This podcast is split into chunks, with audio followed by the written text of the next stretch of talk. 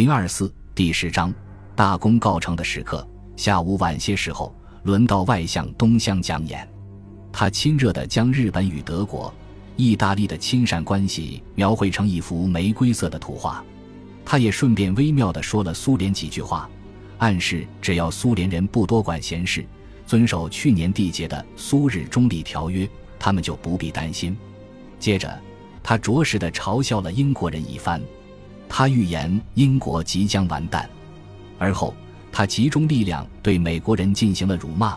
美国陆海军接连不断的遭到惨败，美国政府却对公众封锁消息，同时发布假捷报，企图维持美国国民的信心。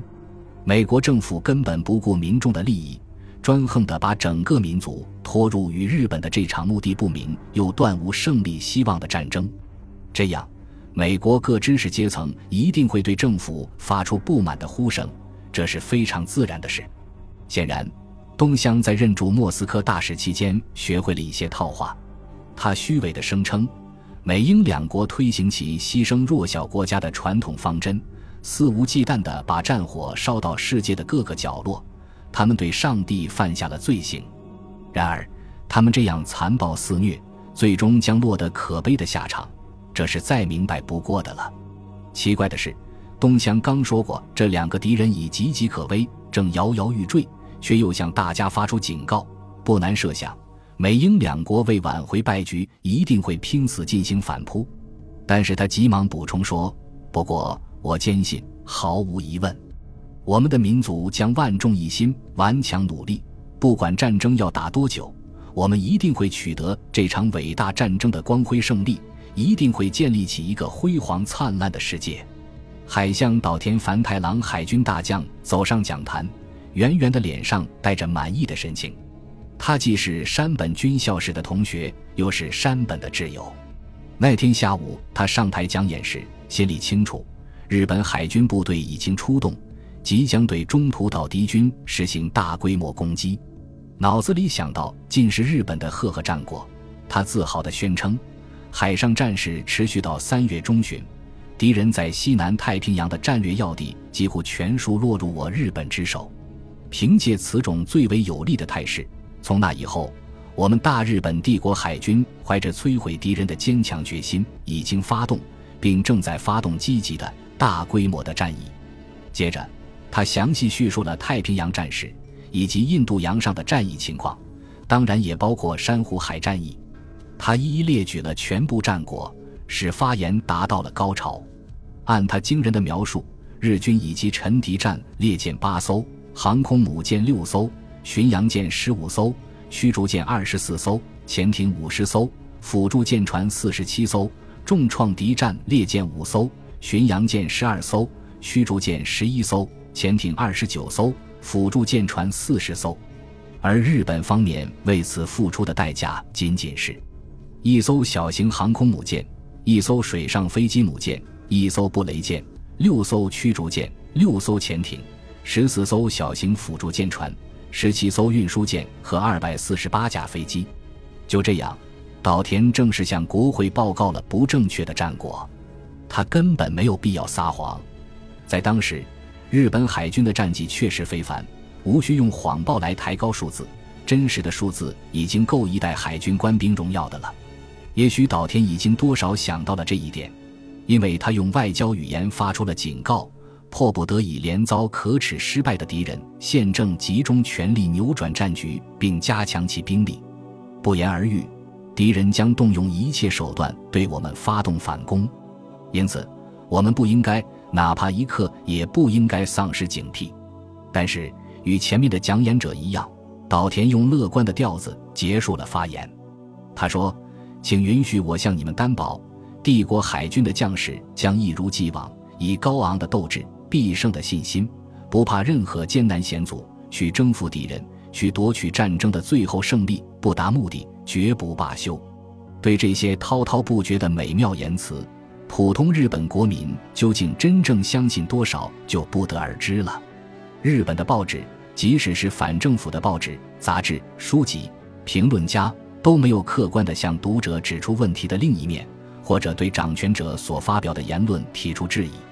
不过，细心的读者不会不注意到，每个讲演者都啰里啰嗦地讲了一大通，但是他们都提到战争还要进行很长时间。然而，并没有迹象表明日本普通国民不为军队自豪，他们也没有理由去怀疑官方公布的敌方损失数字的准确性，怀疑官方许下的关于取得最后胜利的诺言。只有了解当时日本上下这种狂热的寻求征服的气氛、骄傲和自负的情绪，才能理解中途岛之战；只有了解日本人这种轻快的自信心的来龙去脉。才能明白袭击珍珠港时那种仔细筹划、严格训练、绝对保密的作风，怎么会在不到六个月的时间里就丧失殆尽？新闻界的阵阵花语完全掩盖了令人发愁的事实，即南云的机动部队是在训练不足、敌情不明的情况下出海作战的。空袭珍珠港的每一步安排都有准确的第一手情报为依据。而日本人在计划进行中途岛战役时，显然没有这种情报的保障。确实，从战争一开始，日本在瓦胡岛上的谍报渠道就突然断了。战前，日海军情报部估计日本侨民可能会被围捕，已经安插了一名德国人在檀香山作为定时延期炸弹，打算在战争过程中让其爆炸发挥作用。但是。奥托·屈恩根本就没有成为当地战时间谍组织的核心，而是被美国联邦调查局檀香山分局投进了当地的监狱，在那里，他痛痛快快、原原本本的做了交代。此外，夏威夷的报纸每天也不再登载间谍人员一直爱读的有关美太平洋舰队各部队来来往往的消息，而且日本人尚未破译出美海军最高层使用的密码。因此，山本及其幕僚无法了解到尼米兹及其计划制定人员在想些什么，这是南云着重强调的一个不利因素。他说：“我们几乎弄不到敌人方面的任何情报，我们直到最后也还是不知道敌航空母舰在哪里，有多少。不过，即使南云一点也不知道美太平洋舰队准备干什么，又有什么关系呢？按照政府和官方报纸的说法。”太平洋舰队实际上已经完蛋了。看看敌人必须保护的那些广大地区，再看看太平洋，我们可以放心，敌人派不出多少兵力到太平洋来了。我们认为，敌人在太平洋的残部只有以航母大黄蜂号和企业号为核心的几艘战列舰了。这支最后的航母部队将采取何种行动？当然，目前很值得我们最密切的关注，但是它的力量太薄弱。根本不是我无敌海军的对手。珊瑚海海战这一转折性的战役以后，可以说整个太平洋海域已经落入日本人之手。在日本漫长的历史上，给太阳旗增辉最多的海军部队莫过于第一航空舰队。在不到六个月的时间里，他们从珍珠港打到印度洋，南云的名字已经让英美人铭心刻骨。太平洋战争爆发以来。他的舰队已经击沉敌战列舰五艘，航空母舰一艘，巡洋舰两艘，驱逐舰七艘，重创敌舰多艘，使许多小吨位的舰船葬身海底，而他自己却只见未失。无怪乎草鹿说：“五月二十七日，我们离开丰后水道时，大家信心过足了，认为只要有机动部队打先锋，什么敌人都不在话下。”中午时分，攻击舰队驶离丰后水道。当夜晚凉爽的咸风吹来时，舰队驶入了大海。渊田忙了一天，早早就爬上了铺位。前几天他到一家陆军医院住院观察过，但现在他还是感到阵阵作痛。医院的医生诊断说他饮酒过度，规定他戒酒。起初，赤城号的外科医生狱警博士来看了看，认为问题不大，开玩笑说大概是太贪杯的缘故。这听起来倒令人高兴，因为狱警是个有名的外科医生。舰员们在一起逗笑时说，他总想对病人开膛破肚。那天夜里，渊田刚入睡就疼得捂着肚子缩成一团。渊田的勤务兵急忙请来狱警。医生告诉这位大汗淋漓的飞行员：“是急性阑尾炎，我得立即给你动手术。”渊田请求他暂时简单处理一下，使他可以坚持一周到十天。但医生不答应，执意立即动手术。南云、草鹿和原田三人听到渊田患急性阑尾炎的消息，都赶到渊田的床边。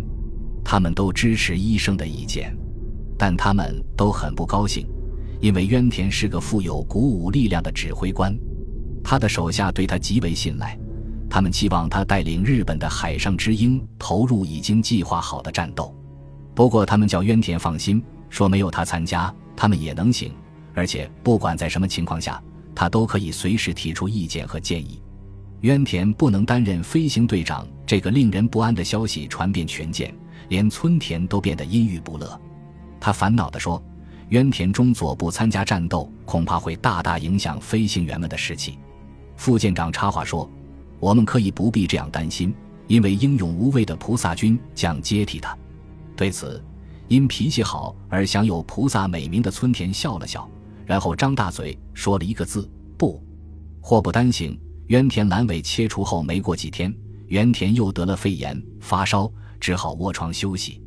这两件不幸之事，如果发生在当初去袭击珍珠港的途中，会把南云愁坏的。但这时他好像觉得他们对作战指挥毫无影响。至于草鹿这位头脑冷静的禅宗佛教徒，没有什么事情会使他感到不安。许多日本人对于先兆十分敏感，而且水手们有迷信的传统。但是南云和草鹿都没有把这两个具有关键作用的年轻人的突然不能参战看作厄运降临的兆头。当然，他们也根本不知道尼米兹正在中途岛及其附近准备热烈欢迎他们。如果这两位将军听到美国陆军部上层人士十分紧张的消息，他们倒可能会相信。马歇尔刚从加利福尼亚返回。由于估计日军可能会对那个地区进行杜里特尔式的袭击，所以他去那里整顿了防御工作。史汀生在日记中写道：“今天下午，我们接到情报说，日本舰队实行灯火管制，已经开始行动。到时候了，下一步需要知道的是他们会在何处对我发动攻击。”本集播放完毕，感谢您的收听，喜欢请订阅加关注。主页有更多精彩内容。